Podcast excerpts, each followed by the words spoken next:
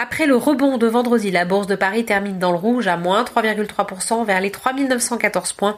Il faut dire que face au caractère inédit de la crise, les marchés peinent à trouver une direction et ce en dépit des différentes mesures de soutien annoncées par les États et les banques centrales. Le maître mot pour redonner confiance reste et restera la durée de cette pandémie mondiale. Face à cette incertitude quant à l'avenir, les annonces des entreprises qui suspendent leurs objectifs pour 2020 se multiplient. Airbus annule le versement de dividendes à ses actionnaires au titre de l'année 2019 ainsi que ses prévisions de résultats pour cette année. Le titre qui a chuté de 58% en un mois perd 13,77% en séance.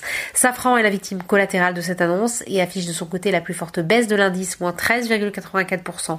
Saint-Gobain baisse de 4,20% sur cette séance. Le spécialiste des matériaux de construction a également averti d'une réduction drastique de ses investissements. Tous les secteurs sont touchés par ce ralentissement, voire cette mise à l'arrêt de l'activité mondiale. Kering perd 3, 28%. Le géant du luxe a prévenu que son chiffre d'affaires allait chuter de plusieurs centaines de millions d'euros au premier trimestre en répercussion de la crise. Du côté des hausses, Total gagne 6% et affiche la plus forte hausse du CAC 40 face à la baisse des prix du pétrole victime simultanément d'un choc de l'offre et de la demande. La major pétrolière a annoncé une réduction de ses investissements à hauteur de 20% dans l'exploration-production.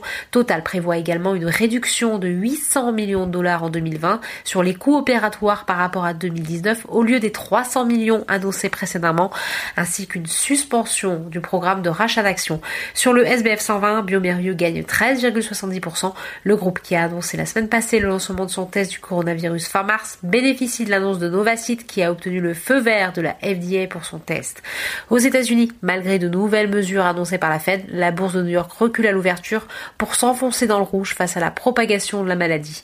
Voilà, c'est tout pour ce soir. N'oubliez pas toute l'actu économique et financière et sur Boursorama.